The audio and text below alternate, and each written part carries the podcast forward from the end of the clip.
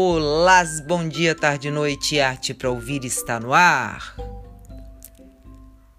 Entre as tantas formas de expressão artística, nós temos ela, única, cheia de potencial, corajosa, desbravadora, antiquíssima, a escrita. Sim, ela também é arte. É expressão poderosa e pode ser criativa, claro. A escrita criativa tem uma dinâmica diferente. Ela pode seguir a sequência tradicional de raciocínio ou sair desconstruindo tudo, fazendo nascer novas palavras, outras histórias. Pode recontar a mesma coisa já dita muitas vezes e, naquelas linhas, transformar o cansativo, repetitivo e monótono mesmo tema em algo completamente novo. Como em todas as outras formas de manifestação criativa do humano sensível que somos, na escrita, o cheirinho de algo interessante tem a ver com essa capacidade de fazer a ponte entre o mundo de dentro e o mundo de fora, com uma certa coerência. Não coerência com o que esperam de nós, com o que achamos que esperam de nós, ou com o que achamos que nós esperamos de nós mesmos, não coerência aqui é com a sua potência de criação, seu impulso quase visceral de dizer, compartilhar, dar forma a isso tudo que você sente, pensa sobre o que reflete, como capta as coisas e com que lente vê a vida, as pessoas, o universo dos humanos. Somos humanos porque sentimos com certo refinamento. Emoções outros animais têm sim, mas refletir, compreender ou travar a jornada de tentar apurar essa sensibilidade, compartilhar conhecimento, abstrair, mergulhar nas camadas mais profundas, perguntar, amplificar, olhar para a terra e ver que somos filhos dela, olhar para o céu e ver que as estrelas e sua poeira também são pai e mãe que esse material da terra e o do céu nos constitui. Flutuar, poetizar, amar e odiar em todas as nuances, degradês e semitons de sutilezas e filosofia, muita filosofia. Ah, isso é do humano. A fonte está transbordando, está borbulhando e você aí atravessando o deserto com a boca seca, quase morto, tentando achar, já rastejante, onde está essa bendita água.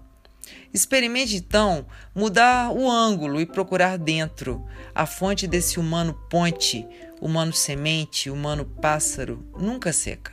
O humano livro quer falar através das linhas, através da escrita. Então deixa ele falar, deixa ele falar com liberdade.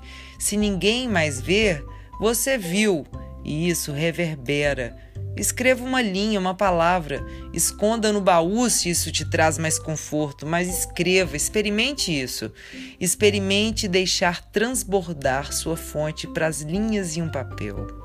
Pode também ser na parede, na roupa, na areia, na pele, mas a experiência da escrita organiza, acolhe, sedimenta, reintegra ideias e emoções mais uma vez, uma grande oportunidade de aplicar a velha e sempre ressignificada lição. Permita-se expressar-se de todas as formas que quiser, como o artista que você é. Artista como condição humana, como expressão da sensibilidade, como manifestação da individuação, da identidade. Escrevemos, lemos, vemos, falamos, calamos e lemos um pouco mais. São mil possibilidades de estímulo e nutrição é, dentro desse universo do livro, da escrita, da leitura. Ler é sentar em uma poltrona muito macia, em uma tarde muito fresca, com o céu muito azul, ao lado de quem escreveu. Vocês naquela hora estão juntos, estão bem perto. O escritor abriu seu livro Alma para você o escritor mergulhou na experiência da escrita criativa. E com criatividade, pensando em criatividade como a capacidade de enxergar além, de arriscar, de encontrar soluções, novas rotas, olhar por um novo ângulo e concretizar tudo isso, o escritor então só assume esse papel porque você, leitor, abriu também seu livro Alma para ele. É uma parceria.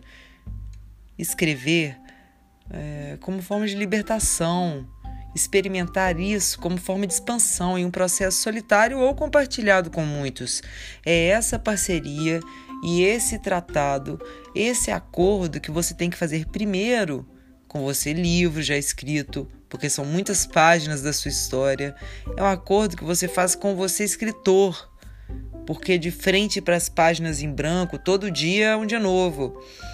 E é um acordo que você faz com você, leitor, porque você aprende com esses tantos capítulos já registrados, você aprende a lê-los, você entende-se nas linhas, nas dobras, na ampliação das margens, você mergulha nos pontos, nas pausas, nas interrogações, nas exclamações que mudam e se transmutam, vírgulas que preparam para o próximo passo.